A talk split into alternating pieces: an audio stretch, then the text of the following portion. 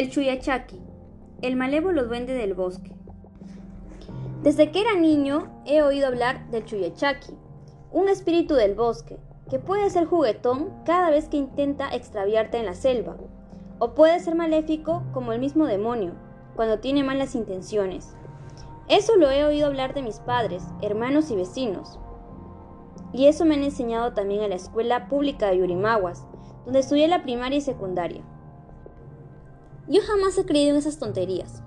Siempre he pensado que detrás de las leyendas de los ribereños y de los ingenuos citadinos descansaba el pensamiento más primitivo del hombre, aquel que había surgido hace miles de años para explicar el mundo que al parecer no tenía explicación.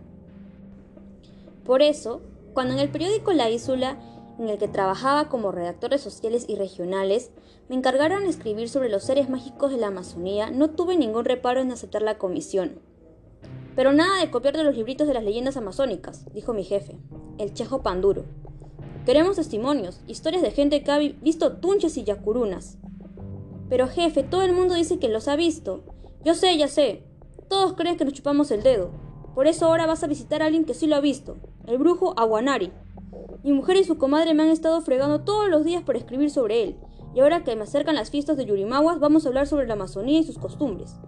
La Diomit Vázquez, esa chica que te gusta, va a escribir sobre comida de la selva. A ti te tocan las leyendas. Dicen que el brujo Aguanari habla con los tunches, que se convierte en bufeo y que es infalible en sus curaciones. Es más, la mayoría dice que es un chuyachaki, el diablo mismo. ¿Y es un brujo? Debe ser un curandero, ya sabes, que la gente llama brujo cualquiera que fue un mapacho puede curar un resfrío. Antes de visitar al brujo Aguanari me metí a la biblioteca municipal para averiguar todo sobre el chuyachaki. Según la creencia popular, se trataba de un demonio juguetón que solía convertirse en ser amado de la persona que pasaba por el bosque. La llamaba y luego la extraviaba hasta el nunca jamás. También decían de él que tenía una pata chueca y otros que la manera de reconocerlo era mirándole la pata, pues era de venado o de cabra. Algunos lo pintaban con cuernos, otros simplemente decían que carecía de cuerpo y que adoptaba el de una persona que uno conocía para engañar y hacer que su víctima se extraviara para siempre. Muy pocos habían tenido la suerte de escapar de sus garras, gracias a que se habían cruzado con algún cazador en el bosque justo a tiempo. La mayoría simplemente había desaparecido. Con una idea clara de Chuyachaki, tomé un motocarro a la casa del brujo Aguanari, que se levantaba en las afueras del Yumirimaguas, sobre un monte que miraba desde lo alto las aguas calmadas del río Paranapura. Al bajar del motocarro, que me dejó al final de la pista, el motocarrista me preguntó si iba a ver al brujo. Le dije que sí. Tenga cuidado, señor. Ese brujo es malero. Solo estoy en hablar con él, expliqué, sorprendido por la advertencia. No voy a curarme. Mi cuñado fue a curarse con ese brujo, dijo el motocarrista, pateando, arrancando. Y nunca más lo volvimos a ver. Vaya con cuidado, no se desvíe. El motocarro se fue y me dejó solo ante el largo camino de tierra, árboles y arbustos que enfilaban hacia la casa del brujo Aguanari. Miré la irregularidad de la trocha y me invadió un breve desaliento. Bueno, trabajo es trabajo. Aunque la advertencia del motocarrista no me había dejado indiferente, no era suficiente para asustarme. Palpé el bolsillo de mi pantalón, en el que guardaba mi pequeña grabadora digital, y me sentí suficientemente armado. Las llaves de mi casa y mi billetera eran mi único equipaje. Caminé mirando alternadamente la orilla de árboles viejos y el otro lado, donde se abría el Paranapura como una mansa laguna. Luego de unos minutos vi acercarse la figura de una viejita, que caminaba con una pequeña carga de leña a la espalda y un nudoso bastón en una mano. Me detuve para saludarla. Buenos días, abuelita. ¿Falta poco para la casa del brujo Aguanari? La anciana se detuvo con gran esfuerzo, recuperó la verticalidad de la espalda y me miró con ojos aguados, como si la mirada se le hubiera disuelto por las cataratas y los glaucomas.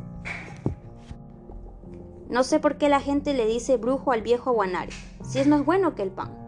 Ha salvado muchas vidas, ha curado a la gente, ha unido a hombres y mujeres que se querían. Y sí, joven, ya falta poco para llegar a su casa. Siga de frente nomás. La viejita retomó su posición, arqueó la espalda, acomodó los pocos leños que cargaba y siguió su camino, sin esperar ninguna respuesta. Miré a la distancia la casa del brujo Aguanari y sonreí. Ya faltaba poco, Volví la cabeza para agradecer a la viejita, pero no había rastros de ella. Quizá habría bajado al río o se habría introducido entre los matorrales. No me importó. Seguí caminando. De pronto sentí que algo raro pasaba. Miré el cielo y vi que el sol ya quería ocultarse. Eso era imposible, si yo había salido después del desayuno. No podían ser más de las 10 de la mañana. Antes de que pasara nada, me puse alerta. Me detuve a mirar. Calma, calma, me dije. Si el brujo Aguanari ya empezó con sus jueguitos, mejor cortamos por lo sano.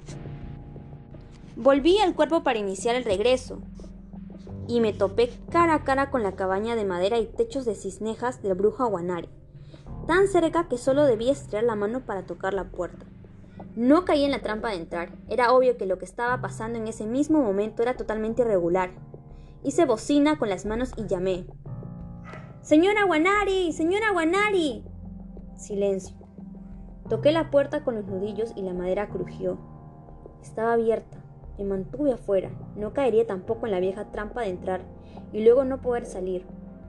Súbitamente, a mis espaldas oí un ruido. Eran lodridos roncos y profundos. Me volví con rapidez y descubrí que se acercaba, a trancos, un perro enorme que enseñaba los grandes dientes y botaba espuma por la boca. Era una imagen intimidante. No se me ocurrió ni por asomo internarme en el bosque para escapar de su furia, sino entrar a toda prisa en la cabaña y trancar la puerta con el primer palo que encontré. Me quedé quietecito con el corazón en la boca. Afuera parecía esparcirse un ruido de pisadas, pero pronto se disolvió y sobrevino el silencio. Un silencio que parecía de muerte.